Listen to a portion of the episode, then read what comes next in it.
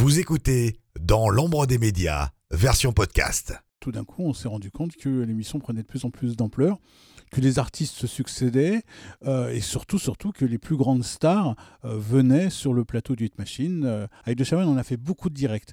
Donc pour nous, c'était inimaginable de faire des émissions longues, enregistrées. Donc on enregistrait dans les conditions du direct. En fait, c'est moi qui ai eu l'idée, le feu ça brûle et l'eau ça mouille. Et après, j'ai confié ça à Lulu qui a écrit le, reste et notamment... et lorsque vient l'ennui, moi je suce des cailloux, qui restera à mon avis gravé dans les annales de la chanson française. Feu ça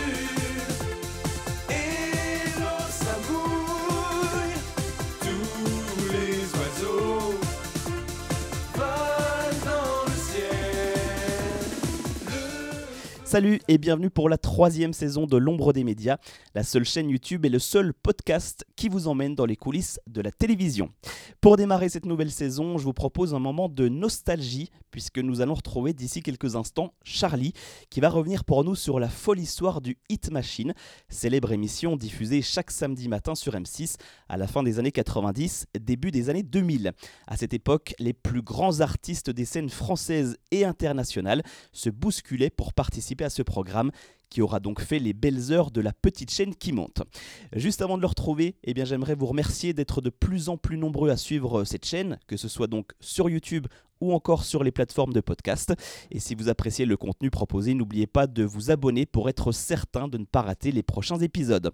En attendant, nous prenons tout de suite la direction du studio École de France à Issy-les-Moulineaux, là où nous attend Charlie. Bienvenue à vous dans l'ombre des médias.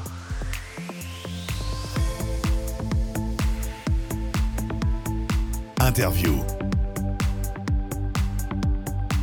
Immersion. Reportage.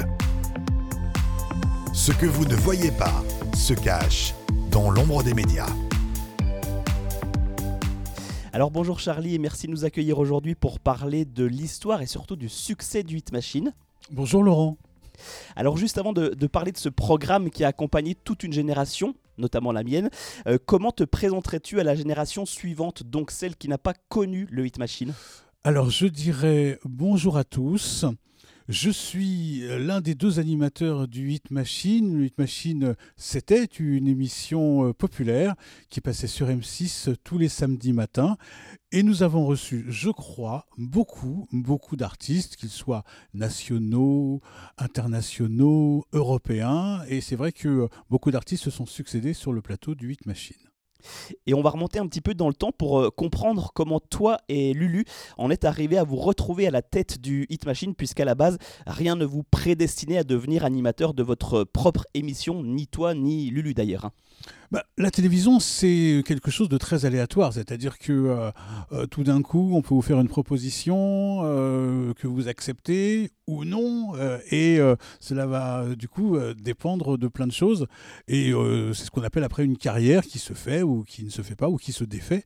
Euh, il se trouve que euh, l'occasion euh, nous a été proposée de présenter cette émission, qui était une petite émission sur une petite chaîne. M6 à l'époque était une petite chaîne, alors le slogan c'était la petite chaîne qui monte. Et nous sommes arrivés en nous disant, ben voilà, on, on va s'amuser, on va faire ce qu'on sait faire et ce qu'on aime faire. Et euh, en fait, euh, ben, tout d'un coup, on s'est rendu compte que l'émission prenait de plus en plus d'ampleur, que les artistes se succédaient, euh, et surtout, surtout que les plus grandes stars venaient sur le plateau du Hit Machine, à notre grande surprise au départ, et à notre plus grand plaisir après. On va pas tout dévoiler maintenant, on en reparlera d'ici quelques instants. Mais juste avant, j'aimerais qu'on revienne sur les années de Chavannes et le avant Hit Machine, puisque c'est à cette époque que vous avez été repéré pour ensuite arriver sur M6. hein. Alors le duo Charlie et Lulu, effectivement, débute euh, en 1992, c'est pour vous dire, il y a longtemps, euh, dans une émission qui s'appelait Coucou c'est nous, présentée par Christophe de Chavannes. Et nous, nous étions déjà euh, assistants, on travaillait comme assistants sur, sur l'émission. Et comme c'était une, nouvelle émission, parce qu'avant avant, on travaillait sur Ciel Montmardi, euh, et qu'il fallait créer donc ce, nouvel Access Prime Time, de Chavannes a eu l'idée de nous mettre à l'antenne, mais comme ça, entre deux couloirs, en disant, bah tiens, voilà, vous allez... euh, vous allez venir faire, euh, entre guillemets, les, cons avec moi. Et on n'y croyait pas, parce que euh, pour nous, c'était inimaginable que nous puissions faire de la télé. Et il se trouve que voilà, on a commencé euh, à faire des pré-génériques avec lui, à faire des chansons. et, comme l'émission était en direct, on en faisait beaucoup. Et voilà, et c'est un peu comme ça que le duo Charlie et Lulu, Charlie et Lulu pardon, est né.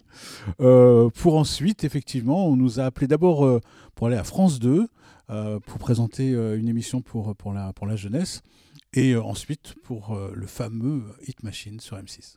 Et donc, après ces années de Chavannes, comme tu viens de le préciser, vous débarquez sur M6 pour animer ensemble le Hit Machine. Alors, est-ce que c'était la condition pour venir sur M6 que vous soyez tous les deux à l'antenne? Euh, L'idée, c'est que, en fait, il faut bien voir les choses. À la base, on est vraiment une, une paire de copains euh, qui travaillent euh, sur euh, la même émission.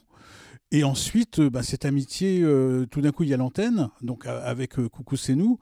Et donc voilà, nous sommes deux copains qui, euh, font de la télé. Et il est inimaginable pour nous de, de se dissocier parce qu'on se marre bien hors antenne. Donc on se dit qu'on va bien se marrer aussi à l'antenne. Donc pour nous, c'est une évidence. Et pour rappeler un petit peu le, concept du Hit Machine, c'était une émission diffusée donc tous les samedis matins aux alentours de 10h20, 10h30 sur M6, qui nous présentait le classement des 20 meilleurs singles du moment. Alors comment se préparait de manière générale cette émission? Alors en fait, il y avait une, une équipe hein, qui préparait euh, l'émission. Nous, on, intervenait beaucoup euh, sur la programmation, euh, sur les décors, etc. On travaillait avec une chargée de production. Donc voilà, il y avait une vraie équipe autour, de, autour de nous. Et on- on avait des envies, en fait. On disait, tiens, ce serait peut-être bien de faire ci ou de faire ça. Et puis surtout, euh, ça s'arti- pardon, ça s'arti- ça s'articulait, je vais y arriver, euh, autour d'artistes. Donc c'était ça, le, truc, c'était avoir les artistes, ce qu'on pouvait faire avec eux. Bien sûr, on n'oubliait pas la promotion, euh, mais c'était une espèce de grosse salade niçoise avec pas mal d'ingrédients. Et puis concernant le classement, du coup, comment était-il défini? Alors le classement, en fait, c'était très simple. Euh, à l'époque, les radios avaient une vraie, vraie importance, et les télévisions aussi. Donc, en fait, on donnait des coefficients. Donc, coefficient 1 pour euh, les passages radio, coefficient 2 pour les télévisions, ou le contraire, je crois. Et euh, ce qui donnait voilà, un résultat, et donc ce qui nous permettait d'avoir des invités. Mais il faut être honnête. Le Hit Machine, on démarre comme ça et ça se passe super bien. Sauf qu'au bout de la deuxième année, tous les artistes veulent venir. Donc euh, le classement, il n'y en a qu'un, donc, euh, mais il y a beaucoup, beaucoup d'artistes euh, qui veulent euh, venir sur le, sur le plateau, donc euh, il faut faire une sélection. Parce que oui, il faut préciser que si les artistes n'étaient pas présents dans le classement, ils ne pouvaient pas venir sur le plateau du Hit Machine. hein. Alors oui et non. euh, dans le sens où, euh, comme je l'ai dit, l'émission a, a vite remporté un succès et euh, nous, on, on était très contents euh, de faire découvrir euh, des artistes qui n'étaient pas forcément euh, classés euh, et qui après euh, devenaient, euh, pas tous, mais certains, euh, des, stars. Moi, je me souviens de David Guetta où personne ne voulait vraiment euh, l'inviter parce que c'était un DJ euh, et il démarrait, ben, nous on l'a fait, etc. Alors je ne dis pas que c'est grâce au Hit Machine qu'il est devenu une star, mais en tout cas on a vraiment contribué à, à son développement parce que nous on y croyait tout simplement. Est-ce qu'il y a des artistes qui ont profité de cette émission, donc du Hit Machine, pour lancer leur carrière? Alors je ne sais pas s'il y a beaucoup d'artistes qui ont lancé leur carrière au Hit Machine, mais euh, je sais que le Hit Machine a lancé beaucoup de beaucoup d'artistes. Euh, je pense à Lame, je pense à La Rousseau, je pense à Lara Fabian qui a fait euh, une de ses premières télé françaises euh, au Hit Machine. Oui, il y en a eu, y en a eu beaucoup, et c'était même devenu une espèce de passage obligé où forcément, que ce soit les nouveaux artistes ou les artistes confirmés, venaient faire leur single au Hit Machine. J'ai même le souvenir de la comédie musicale, au- euh, non pas, celle-ci, euh, Notre-Dame de Paris, euh, qui avait un petit peu de mal à démarrer, avait un peu de mal à vendre des places. Et le jour où ils sont venus pour chanter la fameuse chanson Belle, c'est là où tout a démarré et surtout ils ont commencé à vendre des disques et à vendre des places. D'ailleurs, tu te souviens du nombre de, téléspectateurs présents chaque samedi devant M6 En millions de téléspectateurs, ça représente quoi? Oh, je crois qu'on était autour des 3 millions à peu près, mais il y avait que 6 chaînes, hein, donc euh, c'est un peu logique. Mais oui, oui, euh, euh, le Hit Machine, le succès ne s'est jamais démenti. Quoi. Ça a toujours été. mais, mais à notre grande surprise, hein, parce que il faut pas oublier que c'était, comme tu l'as dit, à 10h20, 10h30 le samedi matin. Et nous, au départ, on se disait, mais personne ne va regarder la télévision le samedi matin à 10h20 ou 10h30. Et ben, on se trompait. Et comment s'explique ce succès? Comment avez-vous réussi à attirer le public sur cette case du samedi matin? Je crois que d'abord, en fait, on a su créer un rendez-vous et que la télévision, euh, les rendez-vous sont très importants à la télé. Euh, et ensuite, parce que je crois que c'est un carrefour incroyable le samedi matin, parce que vous avez à la fois celui qui est sorti la veille, qui va regarder ça d'un œil ouvert, d'un œil fermé. Euh, il y a aussi ceux qui font le ménage et qui mettent ça en fond sonore. Vous avez, il y a un jeune sur deux qui va à l'école, donc bah, voilà, il regarde. Et puis il y a un truc aussi qu'on avait remarqué, sont les parents. Les parents qui regardaient parce qu'ils disaient bon, mon fils n'arrête pas de me casser les pieds avec euh, un tel ou un tel, j'aimerais bien voir à quoi il ressemble. Et voilà, donc euh, ce carrefour euh, faisait que tout d'un coup, effectivement, ça crée une audience. Et cette émission était donc diffusée le samedi matin, mais tournée le mercredi avec l'enregistrement de deux numéros. Exactement, on tournait euh, deux numéros tous les, que- tous les 15 jours, euh, ce qui était euh, très pratique parce que ça laissait vraiment le temps aux équipes de travailler. Et puis, euh, et puis voilà, nous, ça nous faisait un bon, un bon rythme sympa. On savait que le mercredi, euh, une semaine sur deux, euh, on avait une grosse journée. Parce qu'aussi tu partais aux États-Unis le restant de la semaine, c'est ça? Oui, alors ça c'est autre chose. C'est-à-dire que en fait, euh, le Hit Machine a commencé en 95 et euh, moi à partir de 2002, je suis allé vivre aux États-Unis et donc je revenais effectivement tous les euh, tous les 15 jours pour présenter euh, l'émission. Ce qui est très pratique euh, quand vous habitez par exemple comme moi euh, à Miami au mois de décembre où euh, vous dites à vos amis allez salut à dans 15 jours et que vous savez que vous avez retrouvé le soleil et éventuellement une piscine. Mais voilà. Et pour en revenir au Hit Machine, il paraît d'ailleurs que l'émission commençait souvent euh, dans les coulisses avec une bonne ambiance avec les artistes. Alors ça, c'est pas moi qui le dis, euh, c'est un garçon qui s'appelle MC Solar euh, qui m'a dit il y a pas très longtemps, il m'a dit moi j'adorais venir au Hit Machine parce que l'émission commençait déjà euh, voilà dans les coulisses sur le parking quoi. Il y avait une vraie ambiance, on, a on a su mais que ce soit les artistes, euh, les gens qui les accompagnaient, les gens qui travaillaient en, coulisses, voilà, il y avait une vraie ambiance sur ce sur ce plateau. On rigolait beaucoup, on, se marrait au point où il y a pas très longtemps on a enregistré un prime, une émission spéciale et on a retrouvé un peu ça c'était plaisant de se retrouver, de revoir Matt Pokora, de revoir Jennifer, et de tout de suite se remettre dans une espèce d'ambiance euh, un peu potache, un peu marrante. Et pour en revenir à l'émission de l'époque, combien de temps prenait l'enregistrement d'une émission et combien de temps faisait-elle une fois montée? Alors la particularité euh, du Hit Machine, c'est vrai que nous on, tient ça de chez De Chavannes. Avec De Chavannes on a fait beaucoup de directs. Donc pour nous c'était inimaginable euh, de faire des émissions longues enregistrées. Donc on enregistrait dans les conditions du direct. Euh, du, coup il n'y avait pas de montage, il y avait du nettoyage ou du collage. Mais voilà pour nous une émission, moi quand j'appelle un artiste, il est là, il est prêt et hop on enchaîne. Mais le côté émission qui dure longtemps, c'est pas trop notre truc. Et d'ailleurs, à propos de coulisses, euh, j'ai appris que les premières saisons du Hit Machine étaient tournées au studio 102 de la Maison de la Radio, là où d'autres gros programmes à succès ont également siégé. Ce fut le cas de notamment Coucou c'est nous ou encore Ça se discute. hein. C'est un lieu que vous connaissiez bien.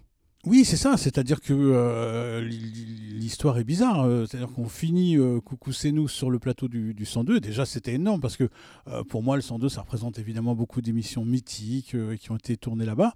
Et il se trouve qu'on revient avec une émission à nous et qu'on nous propose de la faire au studio 102. Donc c'est encore plus mythique et, c'est génial. C'est-à-dire que peut-être que le 8 Machine est rentré dans l'histoire de la télévision aussi parce que ça a été tourné au 102, mais qui très vite, malheureusement, est devenu un studio trop petit pour nous. Et du coup, vous êtes euh, parti où ensuite? On est parti à la plaine Saint-Denis, on a récupéré un, un plateau un peu plus grand, et surtout ce qui était euh, pratique, parce que quand vous tournez comme ça à la plaine Saint-Denis, vous avez des gros volumes, ce qui vous permet, avec des hauteurs sous plafond incroyables, qui vous permet de faire une belle lumière. Et euh, ce sont des anciens entrepôts, donc euh, franchement, on- et, on est allé comme ça de studios de plus en plus grands, pour finir, je crois, sur un 900 mètres carrés, alors qu'à la base, quand on a commencé, c'était un... On n'a même pas commencé au 102, on a commencé au 101, qui était un tout petit studio, après le 102, et puis après, voilà, jusqu'à finir voilà, sur des très très grands plateaux. Et à l'époque de votre premier Hit Machine, ça vous a fait quoi d'avoir votre propre émission euh, de, du stress, de l'excitation Je crois qu'en fait, on s'en rend pas bien compte euh, lorsque vous démarrez une émission. Il y a tellement de trucs à gérer, il y a tellement de euh, que vous vous rendez pas compte que c'est la première. Euh, et puis surtout, en fait, euh, c'est ce que les gens en font. C'est-à-dire que tout d'un coup, quand on vous dit tiens, les gens ont bien apprécié, quand dans la rue euh, on vous fait des compliments sur l'émission, etc. C'est là où vous commencez à prendre conscience que bah, l'émission vous l'avez pas seulement faite pour vous, vous l'avez faite aussi pour les gens. Donc c'est là où on commence à prendre conscience. Mais au départ, on se rend compte de rien.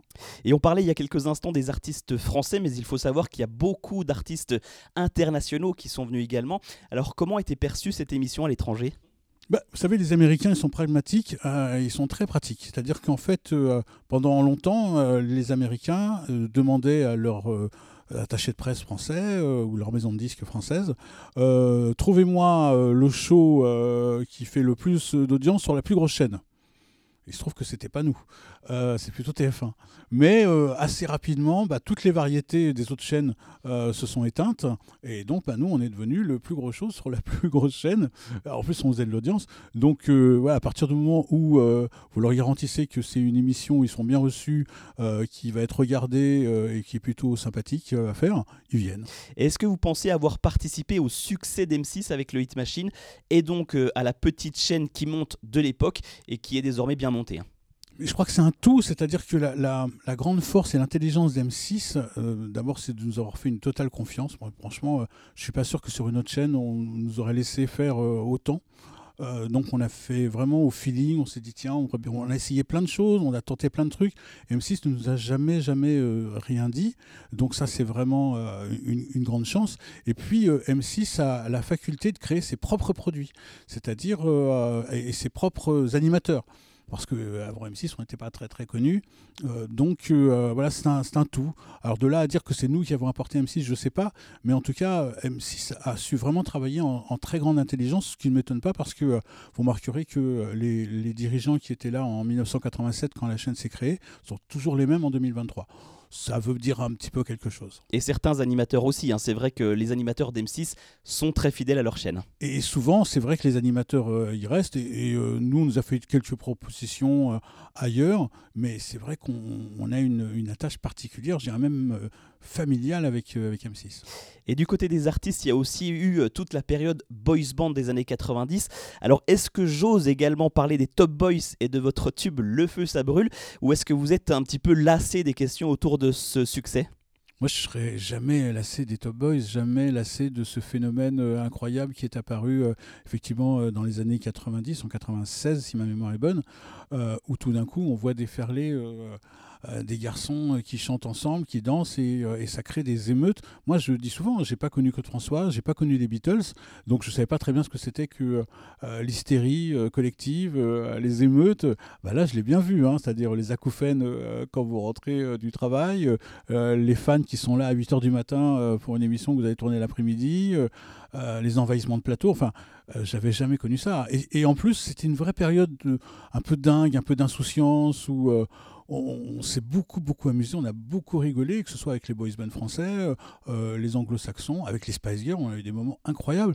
Donc, euh, pour moi, non, non, c'est une période euh, vraiment sympathique que je ne suis pas prêt d'oublier. Et en plus, cerise sur le McDo, euh, on, on- on fait un titre qui devient lui-même un tube. Donc, franchement, euh, je ne pourrais pas me lasser. Du coup, tu m'autorises à en diffuser un petit extrait. Mais bien sûr, allez, on Allez, écoute. c'est parti alors. Et pour chasser l'ennui, moi je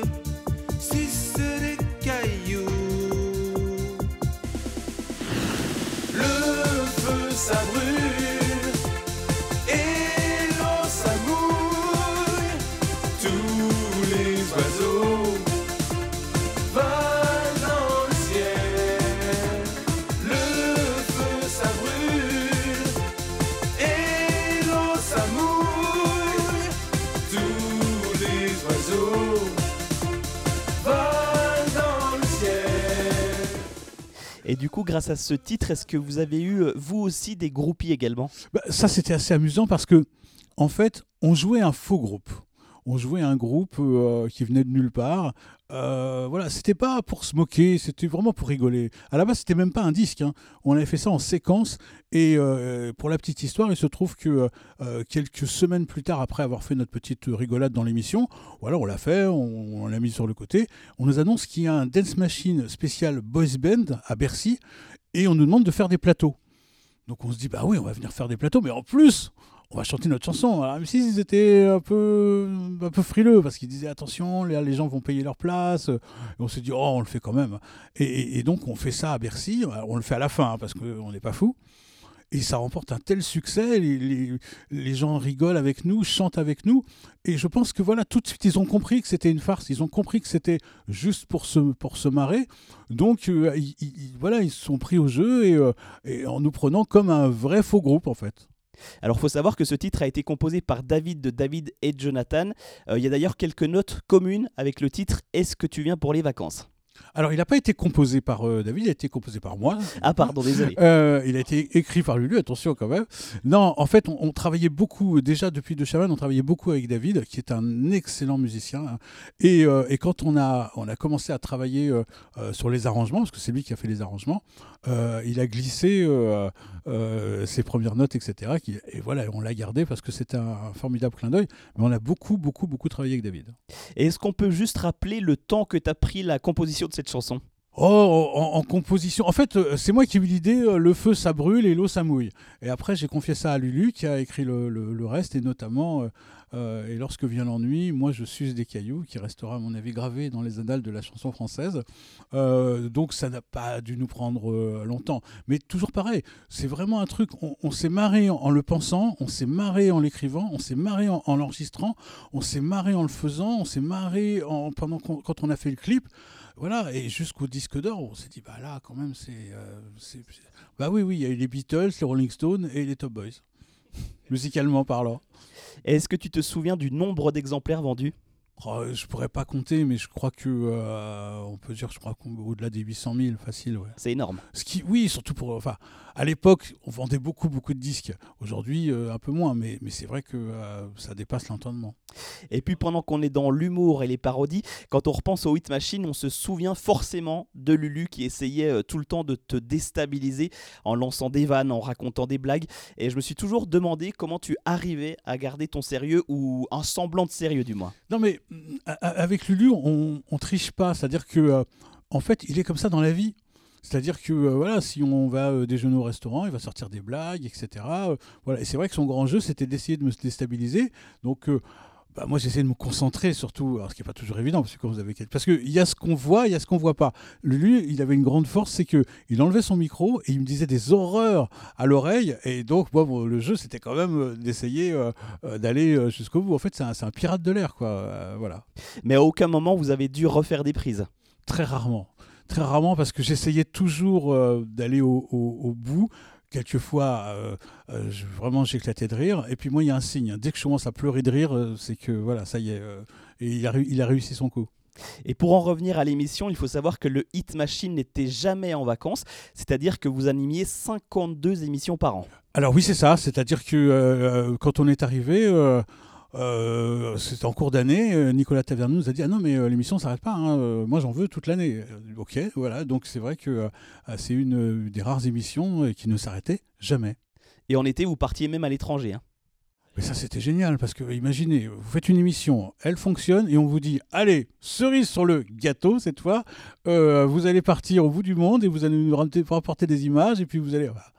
Voilà, donc c'est vrai qu'on est allé dans plein de pays, aux États-Unis, etc., euh, en Égypte, on a fait des croisières, enfin, c'était magique. Le paradis. Oui, vraiment. Et puis l'émission a eu le droit à quelques primes, mais il paraît que la direction n'était pas vraiment emballée par cette idée de diffuser l'émission en soirée.